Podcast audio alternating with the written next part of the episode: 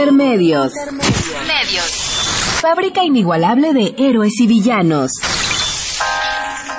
Intermedios. Los medios son más que el cuarto poder. Intermedios. Con Tania Rodríguez y Juan Manuel Valero.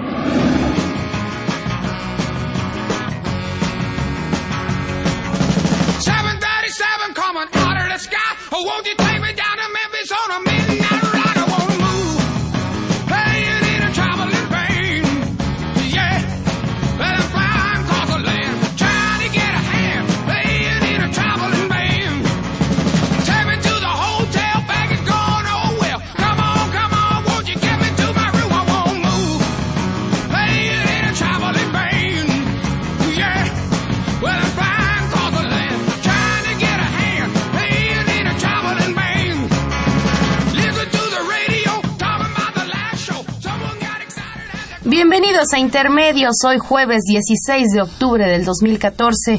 Los saludamos Tania Rodríguez y Juan Manuel Valero con el privilegio de poderlo hacer a través de los micrófonos de Radio UNAM.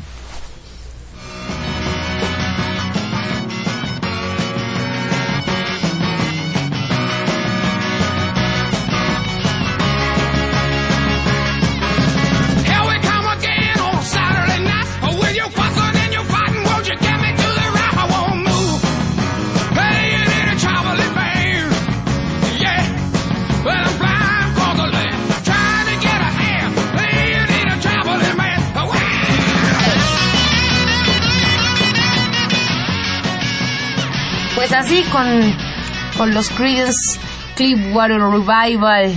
Empezamos este programa pues muy rock and rolleros, muy arriba, muy dándonos ánimos en este contexto duro, pero así empezamos y esto es porque aquí nuestro querido Gilberto nos recuerda que pues en un día como hoy pero de 1972, esta emblemática banda californiana anunció su separación. Una banda pues muy muy rica. La banda del Cerrito, California. Sí, del sonido Bayou también, ¿no? Así, la anunciaban en, en, La Pantera de la Juventud, que, que por cierto César Alexander sigue dando lata en la era del dinosaurio, trayendo esta ricura de música. Yo quiero mucho a los Creedence. Yo lo sé, Valero, así que estuvo muy bien el, el recuerdo. Y bueno, pues hay días, hay días que toca. Hoy 16 de octubre, pero hace tres años, el 16 de octubre de 2011, se nos fue Miguel Ángel Granados Chapa. Y pues es, es una emoción especial estar aquí en estos micrófonos de Radio UNAM, donde él trabajó tantos años en su espléndido programa de las 8 de la mañana, Plaza Pública. Y ahora, Tania, que estamos viviendo días canallas, que estamos pasando por una situación verdaderamente alarmante en cuanto a violación de los derechos humanos, en cuanto a acciones punitivas por parte de las fuerzas de seguridad que deberían protegernos cómo nos hace falta el análisis de Miguel Ángel Granados Chapa. Claro, nos hace mucha falta una, una inteligencia analítica, serena, ¿no? Y al mismo profunda, en sus análisis y al mismo tiempo sin por eso dejar de ser comprometida y ética con, con posiciones y con, y con valentía, pero creo que lo que distinguía, o por lo menos lo que a mí me, me, me parecía pues muy emblemático, muy respetable, era esta profundidad, esta densidad siempre de la, de, sus análisis, de la información, siempre ponerlo en contexto.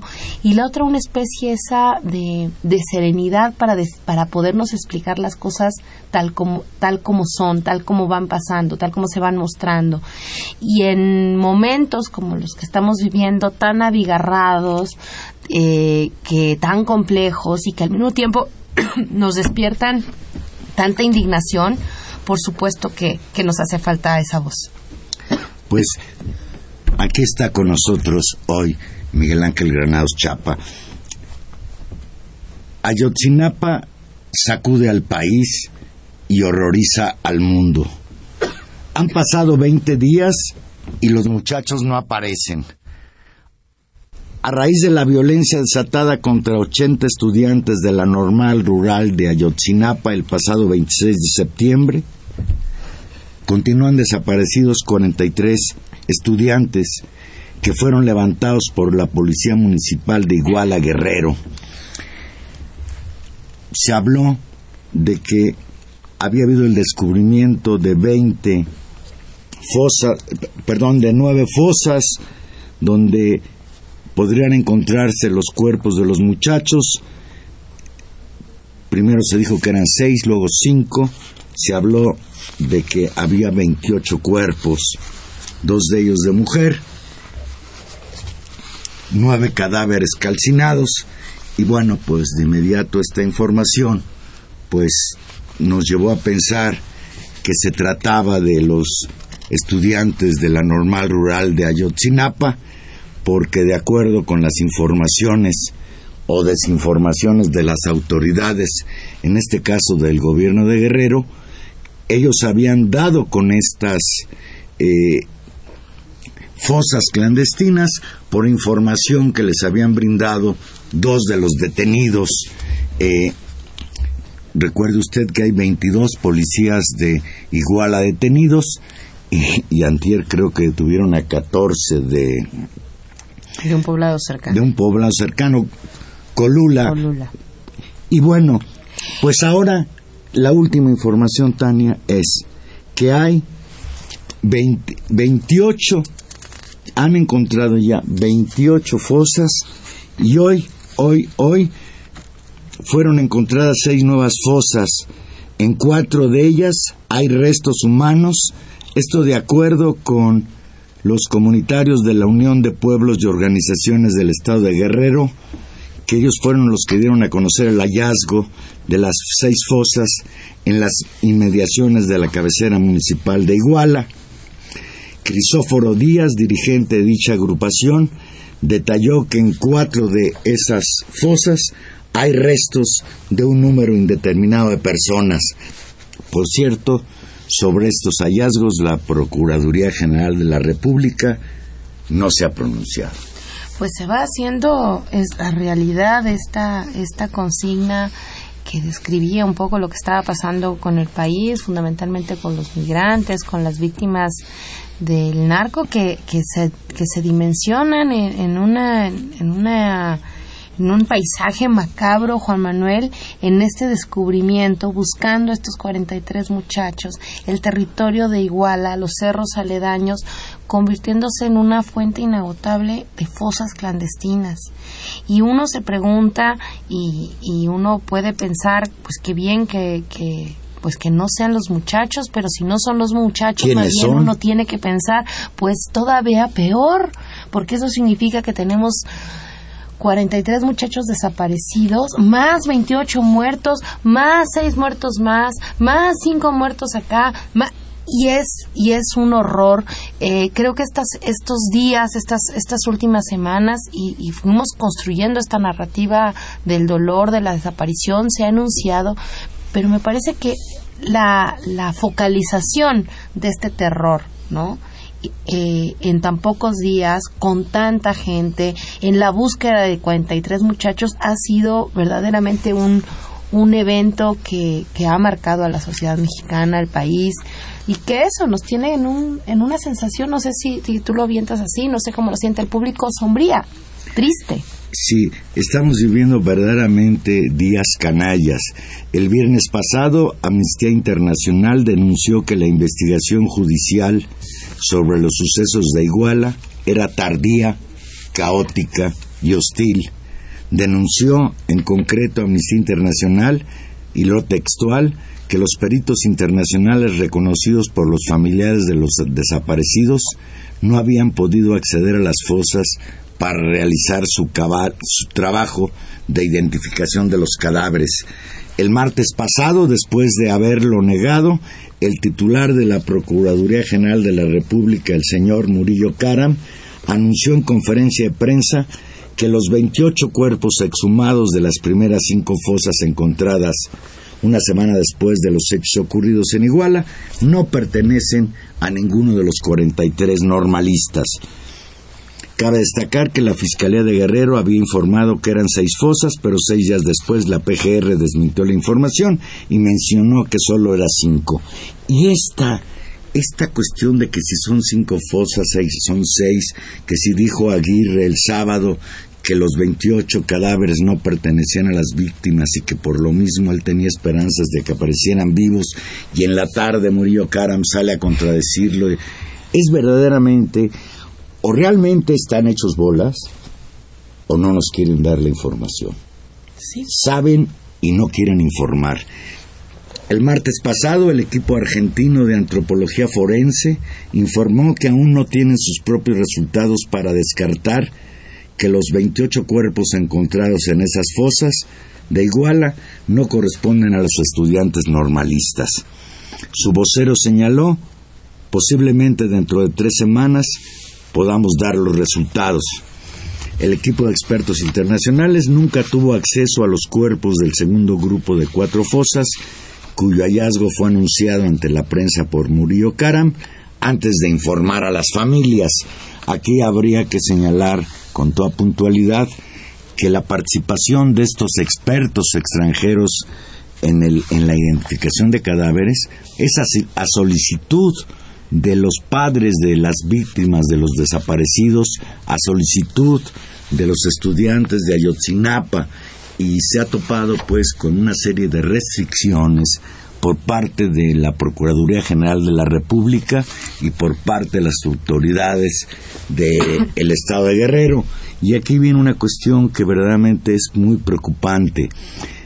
Ya la PGR de manera tardía atrajo el caso quiere decir que ella lleva los hilos de la investigación.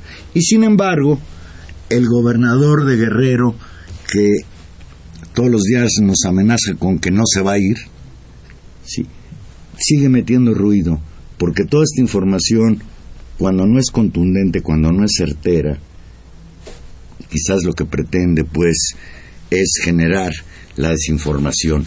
Y yo creo, Tania, que si es cierto, como dice Peña Nieto, que está tan indignado, que va a ir hasta donde tope en las investigaciones, pues le debería de pedir más seriedad al procurador.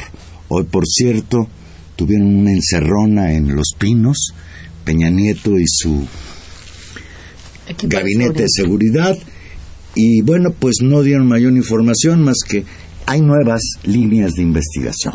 Y en ese contexto, Juan Manuel, de, desinformación y de poca claridad de parte de las autoridades, eh, pues suceden varios elementos alrededor de la protesta y la solidaridad con Ayotzinapa. Por un lado, el tema se ha vuelto un tema internacional ¿no? La, la, comunidad internacional ha volteado los ojos a lo que sucede en Ayotzinapa, hay un hay una pues azoro por lo que está pasando en México.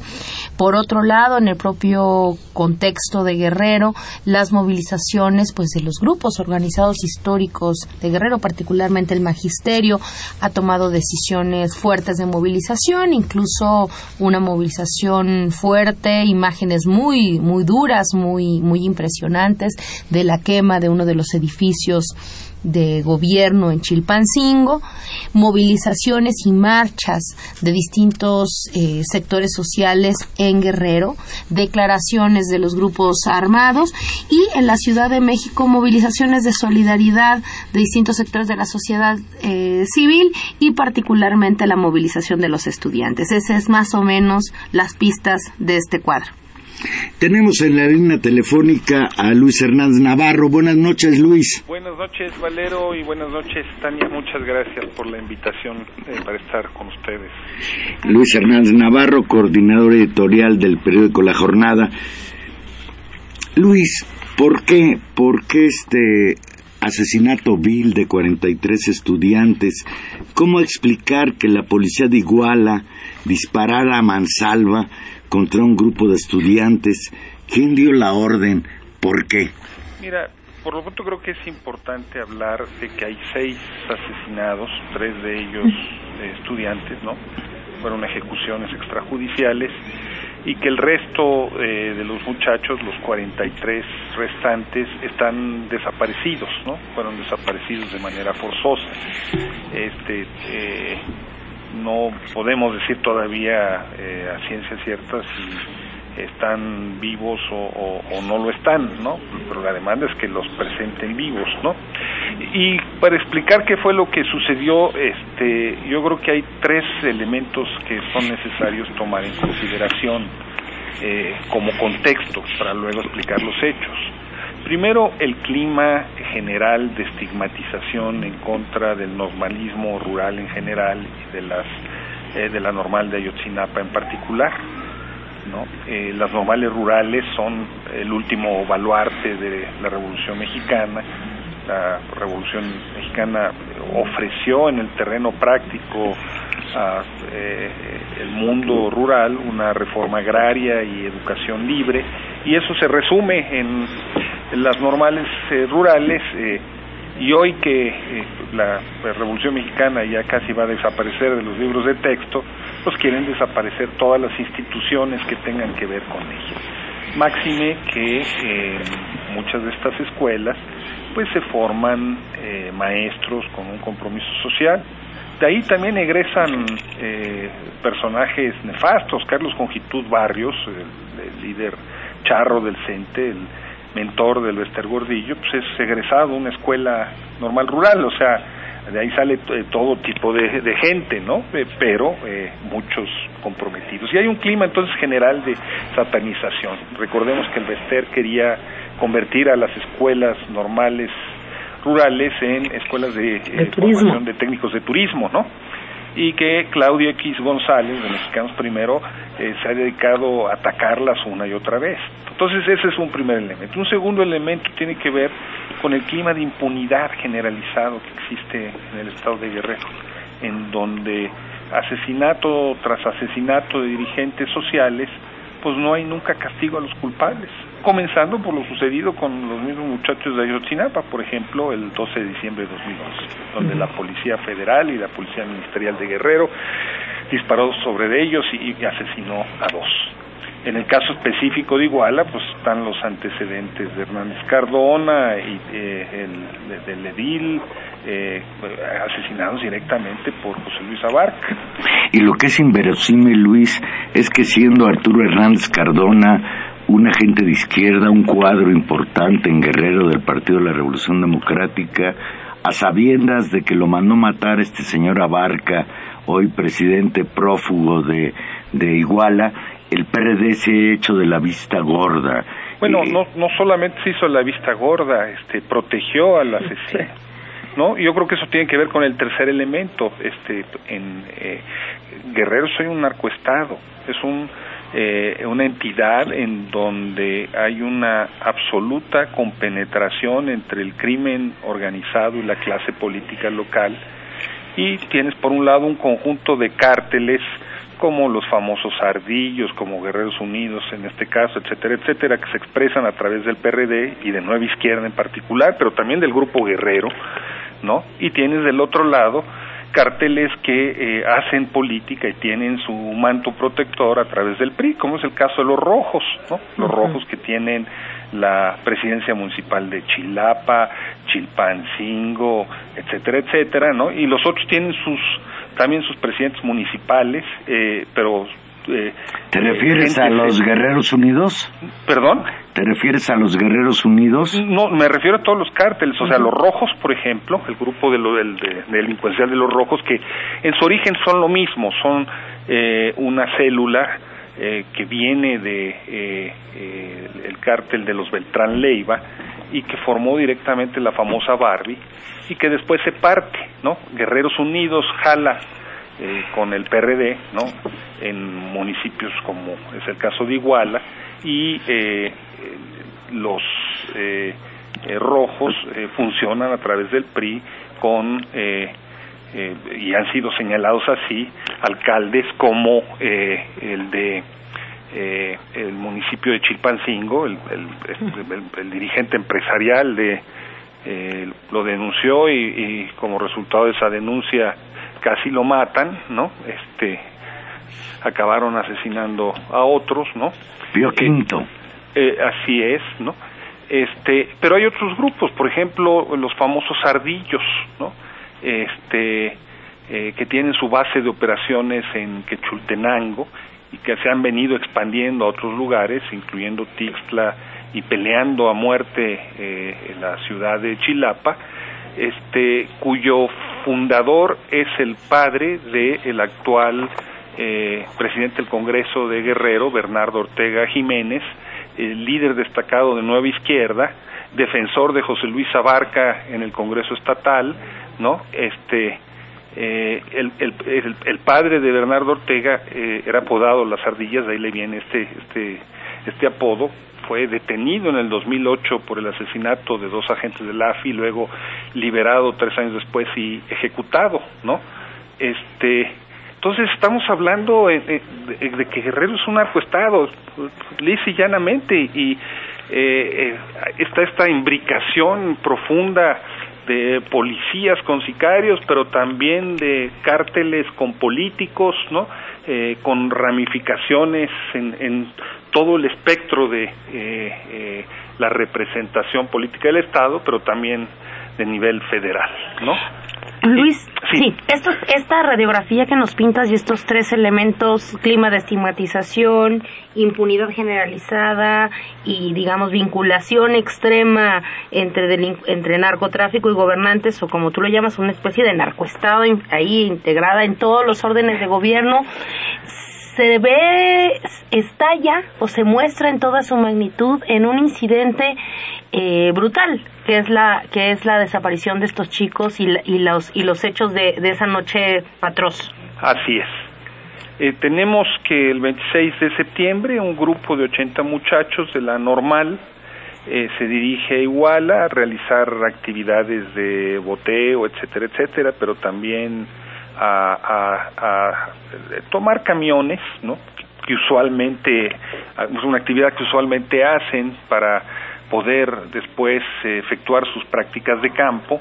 Hay un entendimiento además entre los choferes y ellos y las líneas camioneras. No, no ha sido nunca un hecho que haya suscitado eh, un enfrentamiento de esta naturaleza.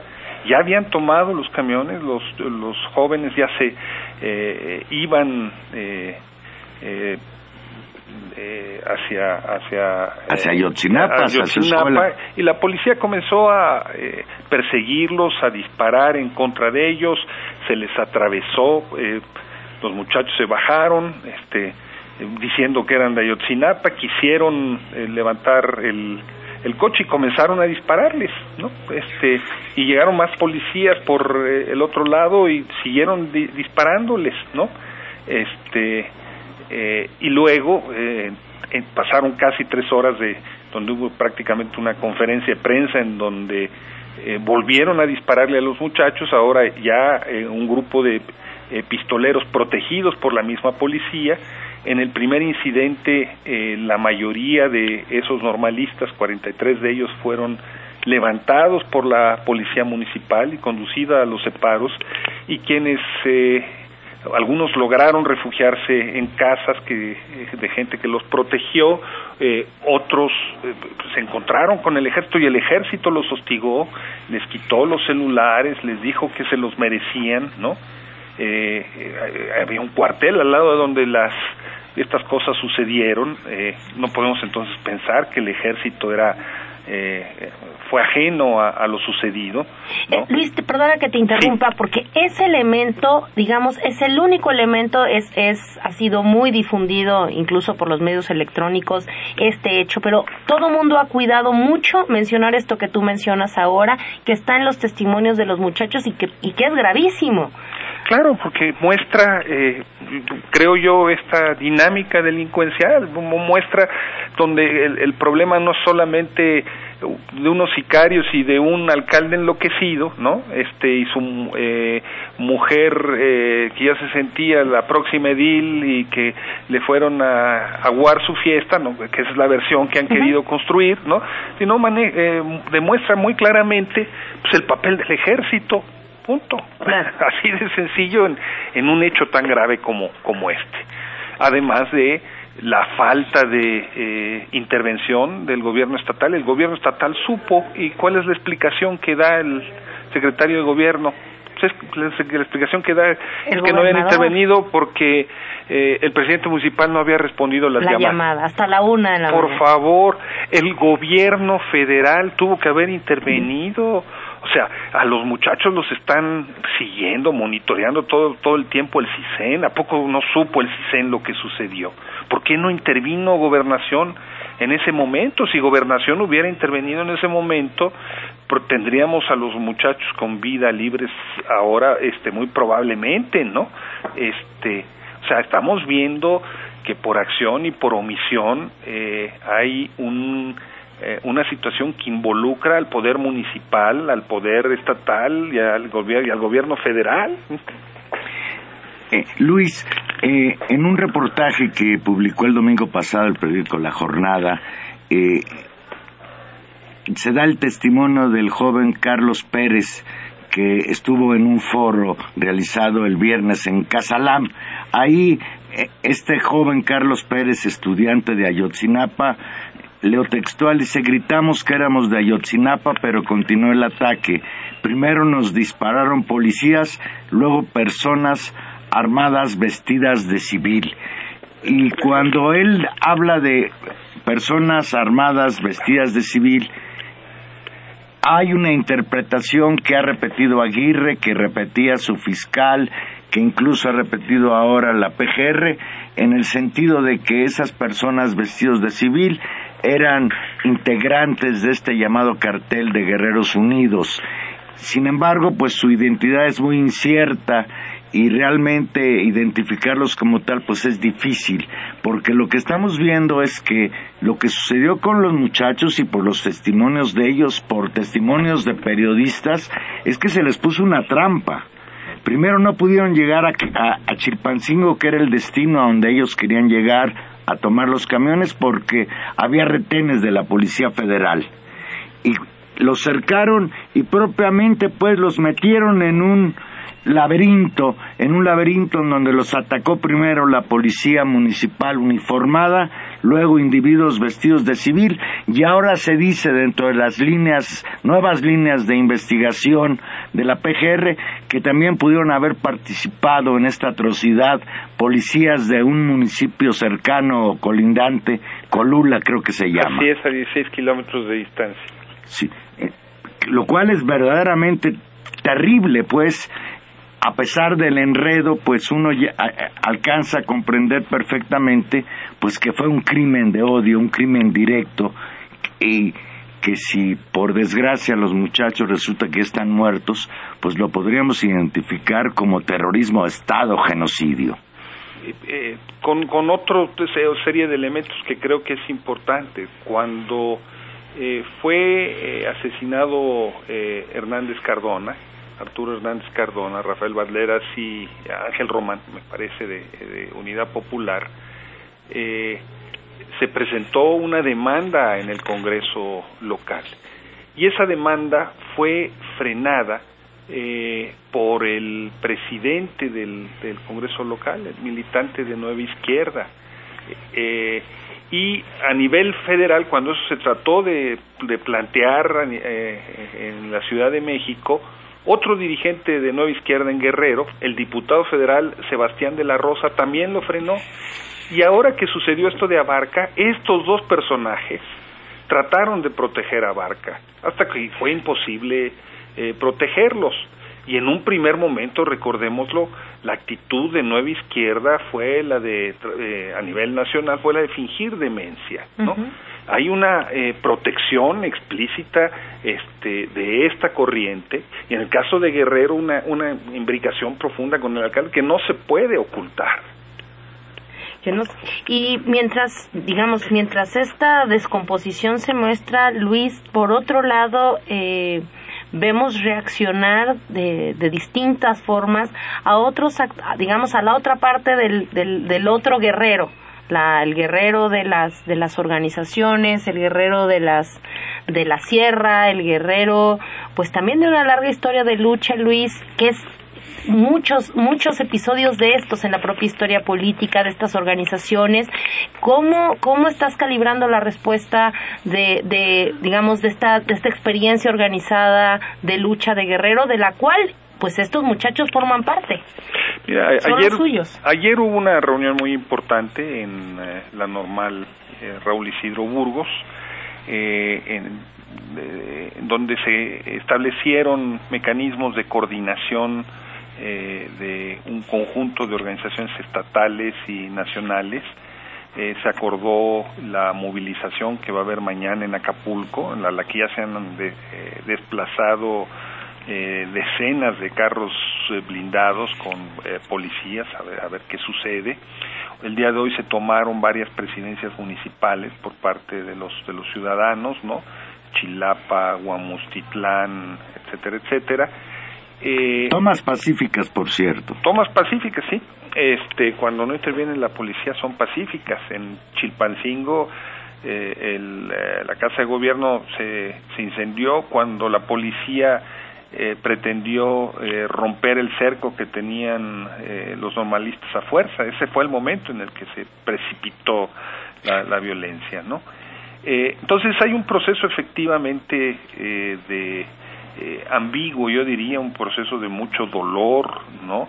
Eh, también de temor, eh, que se ha venido convirtiendo en rabia, ¿no? en ira, en disposición de, lucha, en tomar la decisión de no permitir seguir sumando uno tras otro muertos y desaparecidos en la entidad y en otros lugares.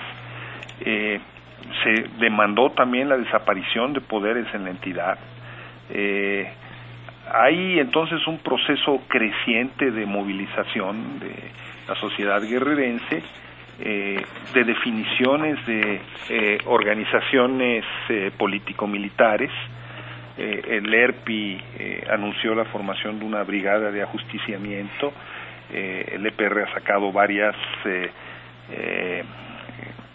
eh, varios comunicados, este, eh, el ZLN movilizó 20 mil gentes en San Cristóbal de las Casas, hoy se ha dado a conocer también eh, un eh, comunicado de las Fuerzas Armadas Revolucionarias del Pueblo y de otra organización menos conocida, el Ejército Revolucionario del Pueblo, y, las milicias populares, o sea, las organizaciones político-militares que han existido eh, históricamente, pues eh, históricamente en ese estado, ¿no? Tienen más de 50 años de eh, acción, de operar, ¿no? Eh, eh, han, han, renacido y han tomado posesión. Históricamente muchos de estos proyectos han estado ligados a las matanzas que se han producido ahí, comenzando por la matanza de Iguala de 1962 eh, en contra de la Asociación Cívica Guerrerense y de Genaro Vázquez Rojas. Claro.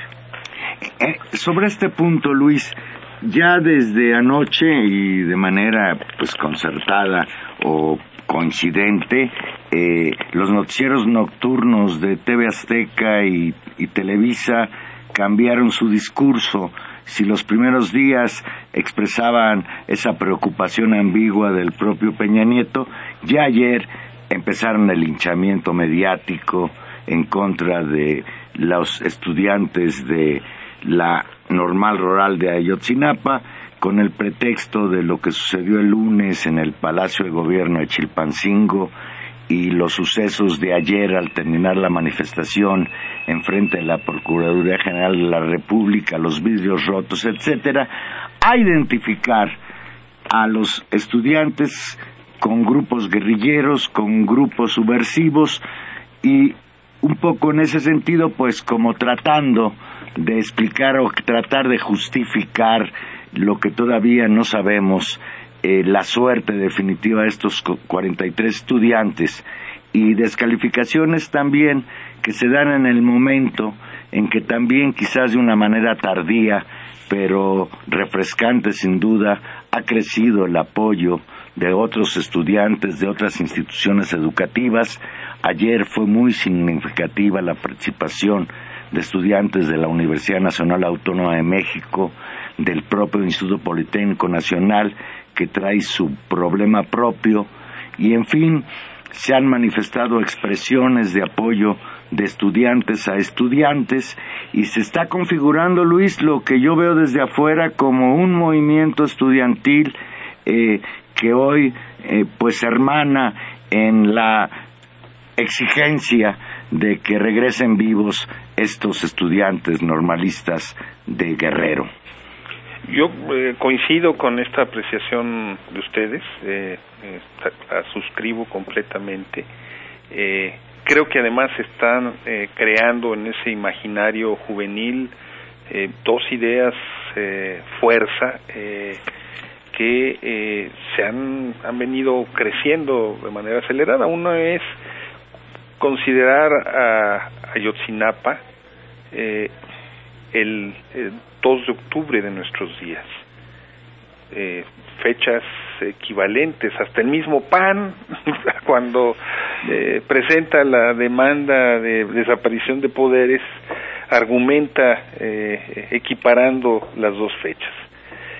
Y segundo, eh, los jóvenes eh, piensan, y digo por los jóvenes en sentido más amplio de la palabra, los jóvenes universitarios piensan que el gobierno los está matando, la policía los está matando, hasta los del TEC, en Chilpancingo, ¿no? Como eh, pudimos ver eh, la noche del domingo, ¿no? Donde dispararon este, la policía ministerial, que es una policía que va sin uniforme eh, y sin identificación, ¿no? En contra de tres jóvenes que eh, transitaban sin deberla ni temerla por, por la ciudad, ¿no? Entonces esas dos ideas se están extendiendo, ¿no? al, al, al, alrededor de la ira, del enojo, de la indignación, eh, que provoca eh, la, desaparición. Hay una sensibilidad eh, muy importante entre la juventud mexicana que está provocando esta moviliza, estas olas de movilizaciones que, que, que, vimos y que se tradujo pues, en la paralización de muchos centros educativos como no lo habíamos visto hace mucho tiempo, ¿no? Quizás el ambiente que se sienta sea similar eh, bueno, ya pasaron muchos años de aquel 1968, pero pues lo que sucedió con el movimiento estudiantil de 1968 es que fue aplastado por la represión, la matanza de estudiantes de Tlatelolco, el encarcelamiento de los líderes eh, del movimiento estudiantil. Hoy la represión policíaca contra los estudiantes de Ayotzinapa ha levantado al movimiento estudiantil en todo el país. Luis, ¿qué sigue? Bueno, eh, vemos arriba, eh, y cuando digo arriba digo al, mundo del poder, una pelea sorda eh, por administrar, por un lado, el conflicto y por otro lado, para tratar de capitalizarlo. Yo veo un, un conflicto muy fuerte entre la Secretaría de Hacienda, y la Secretaría de Gobernación, la PGR, que no tiene que ver con esto, tiene que ver con la sucesión presidencial ya, este, pero en donde se está tratando de utilizar este conflicto para ajustar cuentas. Eh, opiniones eh, como las de eh, Luis Videgaray en el sentido de que esto está afectando la economía, podría afectar las finanzas, etcétera, etcétera, es decirle a la población mexicana que la Secretaría de Gobernación, encargada de mantener el orden interno, no está haciendo bien su trabajo, ¿no? Pero también vemos los pleitos entre partidos, este, las zancadillas en el caso de Guerrero, eh, de, cara a las elecciones de, 2015. Entonces arriba está esa politiquería, eh, yo diría indigna, ¿no? Que eh, busca utilizar el, momento para lucrar políticamente a favor de intereses de más largo plazo. Eh, abajo eh, lo que vemos este, es este proceso de, organización, de toma de las calles, en lo que constituye ya, me parece, sin lugar a dudas, la principal crisis política del sexenio. Si eh, pensaron que al finalizar el ciclo de reformas podían relanzar el famoso momento mexicano, ese momento mexicano desapareció. Si desde arriba pensaron que eh, con sacar el problema de la inseguridad pública de los medios de comunicación iban a cambiar la percepción de la población, se equivocaron. Hoy en el mundo la imagen del México es, terrible, es, es Ayotzinapa, no es eh, el México de esas grandes reformas que les ofrecieron y es una, una crisis mayúscula. Eh, ¿Cómo ves, por último, Luis, la reacción del gobierno? Digamos, algo en esta administración del conflicto y en esta búsqueda de, de salirlo pues tal vez lo menos raspado de, o de reutilizar. Yo vi en los primeros días a una, una intención de no meterse, de dejárselo al gobierno de Guerrero. Ahora los hechos lo, lo, han obligado al gobierno federal a tener que, pues por lo menos, a traer la investigación. Y en ese sentido, pues la presión política porque aparezcan los 43, pues se concentra, sí, en la cabeza de Ángel Aguirre, que yo creo que ya es así como una especie de, de pues no sé, de personaje que, que funciona en términos de, del cinismo total, pero, pero la, el, el costo más alto de la presión política yo creo que día tras día se va a ir concentrando en el gobierno federal. Así es, el conflicto se ha trasladado a la Ciudad de México, eh, el gobierno federal eh, intervino tarde y mal, eh, diciendo originalmente que era un problema eh, estatal y que ellos no tenían por qué intervenir Recordemos que los padres de familia tuvieron que bloquear la autopista del Sol para conseguir una plática en la Secretaría de Gobernación, en donde los atendió el subsecretario Luis Miranda, tan solo para volverlos a mandar a Guerrero, ¿no? Y fue después ante eh, el tsunami social que eh, comenzó a, caer, eh, a llegar, que tuvieron que ir modificando eh, su posición, ¿no? Hasta llegar a ese famoso discurso del presidente Peña Nieto, eh, eh, prácticamente en cadena nacional, un discurso de dos minutos donde no dijo nada, ¿no? Donde no dijo nada, hasta la situación ahora en donde una y otra vez, cada día, con el menor pretexto, hay una intervención presidencial sobre el asunto, externando su preocupación, hablando de las instituciones, tratando de hacer un diagnóstico, etcétera, etcétera, pero da la impresión de que están actuando más como eh, para ganar tiempo, contener daños, este, que en base a una estrategia clara de cómo enfrentar eh, eh, lo, lo, que se viene. Luis, una última pregunta, y esto es desde luego, bueno, pues es intuición tu colmillo y tu experiencia periodística, la PGR sabe o no sabe qué pasó con esos 43 muchachos. No saben o están administrando la información para prepararnos una terrible noticia. Mira, eh, como, eh, como periodista yo he escuchado todo tipo de versiones indirectas, ¿no? incluyendo versiones de eh, funcionarios de más alto nivel de la Procuraduría que le han dicho a los egresados de la normal eh, algunas cosas sobre esto. No las voy a repetir porque sería, este, me parece caer en el juego, ¿no? Este, eh, yo no sé si sepan o no, sinceramente. Lo que me pregunto es, ¿dónde están los aparatos de inteligencia? Sí, para, para, para no saber, para no saber dónde está es que, es que resulta inconcebible. municipal, ¿no? Este, ¿Dónde, ¿Dónde está Barca? Esos que detuvieron, que, que han confesado, que participaron, eh, dispararon, los, los levantaron, no pueden, no pueden decirles dónde están los muchachos, dónde los, los apresaron, a dónde se los llevaron. Pues sí, pues sí, así es. Eh, eh, dónde están todos esos aparatos de intervención telefónica que eh, de medios de comunicación que sirven para saber este eh, cuáles son los romances de, de Ferris de incómodo este pero que no sirven para este eh, llevar a, saber a dónde, dónde están los muchachos que los policías se llevaron. Y ahí Luis es donde uno no puede dejar de pensar en tu en tu en tu tercer elemento de, de este de este marco contextual que nos presentaste.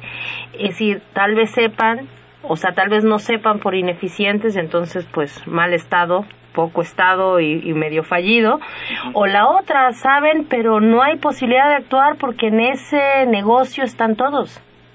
Así es, así es, eh, y, lo que aparece eh, por lo menos como omisión y oportunismo del, gobierno federal, ¿no? Eh, pues realmente está ocultando eh, otra cosa, está ocultando su conocimiento su, de, la situación, su construcción de un entendimiento de con las fuerzas que se mueven ahí, en fin. Hay muchas cosas que se, que se pueden suponer, pero hay una responsabilidad del gobierno federal. Que parece que no ha asumido. Luis, te agradecemos muchísimo y bueno, pues te vamos a seguir dando la lata. Pues este, eh, encantado y muchas gracias por, gracias invitarme, eh, eh, Valero, Tania, y un saludo muy cariñoso a ustedes dos y a, su audiencia. Muchas gracias. Muchas gracias, a, Luis Hernández Navarro, coordinador editorial del periódico La Jornada. Llámenos, su opinión también es muy importante. 55 36 89 89. Vamos a una pequeña pausa y aquí regresamos.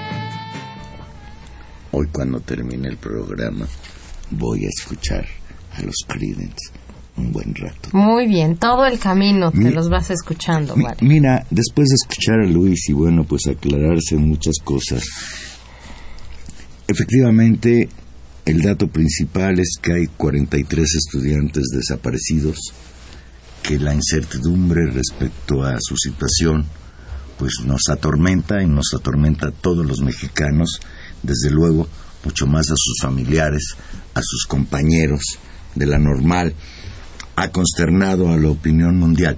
Y esa es la parte terrible, que además nos damos cuenta de que no se trata de un crimen cometido con, por una fuerza criminal oscura, ahí rarísima, no. Se trata de un crimen cometido por un Estado infiltrado por el crimen organizado, un narcoestado, como lo definió eh, Luis Hernández Navarro, en donde los partidos políticos se mueven en función de querer lucrar con el asunto, fueron omisos. En el caso del Partido de la Revolución Democrática, es, queda muy claro que postularon como gobernador al señor Aguirre sin tener en cuenta sus antecedentes, antecedentes represivos en los que incluso el señor Aguirre mandó a matar cuando fue gobernador interino del estado de Guerrero a muchos perredistas, llevaron a la presidencia municipal de Iguala a un individuo de pasado muy oscuro que se dice tiene nexos con el narcotráfico, hay pruebas documentales de testigos de que él asesinó de propia mano a un militante de izquierda muy importante en el estado de Guerrero y el Partido de la Revolución Democrática no solo no hizo nada, sino que cobijó a este criminal. Y bueno, Tania, tengo que decirlo también, la parte clara de la película es ese movimiento estudiantil es ese reclamo de miles y miles de jóvenes en todas las escuelas, en todas las universidades, en, todos los centros educativos del país, que se manifestaron el miércoles de la semana pasada, que se volvieron a manifestar ayer frente a la PGR. Y aquí sí quiero señalar dos cosas. ¿Quiénes hacen de la protesta, de la manifestación social, posibilidad para el libertinaje como los jóvenes ayer encapuchados que la tomaron a pedradas contra las vidrieras de la Procuraduría General de la República o quienes casi linchan a Cuauhtémoc Cárdenas el miércoles de la semana pasada, poco ayudan al fortalecimiento del movimiento estudiantil. Lo único que hacen es provocar temor en la población y generar que los medios tengan de dónde agarrarse para lanzar una campaña de linchamiento y criminalización, en este caso, en contra de las víctimas. Y eso, eso no se vale. No sé si lo hagan porque traen boleto, porque son policías disfrazados, porque son grupos paramilitares que tienen como finalidad destruir las movilizaciones sociales, o si son jóvenes que lo hacen de manera genuina reflexionen, porque lo único que hacen es confrontar al propio movimiento estudiantil y debilitarlo frente a, este Estado, frente a esta impunidad, frente a este autoritarismo, frente a este brutal regreso del PRI. Sí, de acuerdo, Valero, es, importantísimo que el movimiento eh, sea capaz de, de colocar la rabia, donde va de imponerle cierta racionalidad, de crecer. Creo que estamos en un, en un momento donde el movimiento, la indignación, esta rabia, tiene que convocar a la solidaridad de más gente y este tipo de actos efectivamente eh, pues no ayudan, no ayudan en esa tarea. Tal vez, como puedes decir, puede, puede venir de, cálculos políticos errados o, intencionados o puede venir simplemente de inexperiencia, rabia y enojo, pero eh, colectivamente eh, digamos, la inteligencia colectiva que, que, el movimiento tiene que construir debe, debe estar por delante de ello y avanzar. Me parece muy importante esto que nos comentaba Luis Hernández Navarro sobre las líneas de, organización del movimiento en Guerrero. Mañana la movilización en, Acapulco ojalá sea masiva y ojalá tenga los menos incidentes de este tipo, que la nota sea pues la movilización de, de pues de la ciudad más importante del estado de Guerrero que las tomas y los controles del territorio sean para que la gente esté más segura y no para propiciar un nuevo un nuevo momento de, confrontación. Y pues hay que ver con mucha atención y tenemos que dar horizontes eh, y, prácticas para, para los días que vienen. Y vamos a ver qué, qué viene Juan Manuel. Claudia López es, es muy pesimista, nos llama Denesa dice que el gobierno sabe perfectamente qué pasó, seguro están muertos y solo hacen tiempo para inventar la versión oficial. Seguramente dirán que fueron abducidos por extraterrestres. Pues sí, sí, sí, sí está. Eh, pues hay, es, es que de verdad es que es muy complicado eh, a estas alturas del partido pensar que el gobierno no sabe. Ahora, si sabe y, y, desgraciadamente hay un, hay un desenlace fatal, pues es, es, es pavoroso, Juan Manuel, y, y, y ya le va a costar al gobierno federal, ya le va a costar. Irene, Mavila de Atizapán es el principal problema es que no hay educación y por eso el gobierno se, le facilita manipular a muchos. Silvia García de Benito Juárez, ya que el alcalde prófugo tiene orden de aprehensión, porque el gobierno federal no va sobre sus bienes? Por cierto, el periódico Reforma hoy daba la nota de que hay una movilización de la Marina en la frontera entre el estado de Morelos, en Amacuzac, Morelos, y el estado de Guerrero había la idea de que andaban buscando al, al presidente municipal prófugo. Eh, no hay una información confirmada, pero bueno, después de 20 días, hoy ya hay orden de aprehensión Sí. contra este señor. Y después de meses, Juan Manuel, ya para irnos con eso, el procurador de la República reconoce que en el caso de Tlatlaya, las 22 personas asesinadas en ese lugar fueron acribilladas cuando ya no había enfrentamiento. No, pero él dice que solo ocho. Ocho. Ah, bueno. Sí, Bueno, como si eso, lim- limitar a la muerte de las otras 22. la versión que tienen de testigos es que solo uno murió en el, en el tiroteo y que los otros 21 fueron ajusticiados, asesinados vilmente por el ejército mexicano, no el ejército en general, sino por los elementos que participaron en esa barbaridad. Nos vamos, Juan Manuel. En los controles técnicos estuvo como siempre ahí en la del otro lado del cristal don Humberto Sánchez Castrejón, en la producción Gilberto Díaz, en los micrófonos Tania Rodríguez. Nos escuchamos el próximo jueves a las 8 y 5 aquí en Intermedios. Y Juan Manuel Valero que simplemente desea que aparezcan con vida los 43 estudiantes de la Escuela Normal Rural de Ayotzinapa Guerrero. Buenas noches.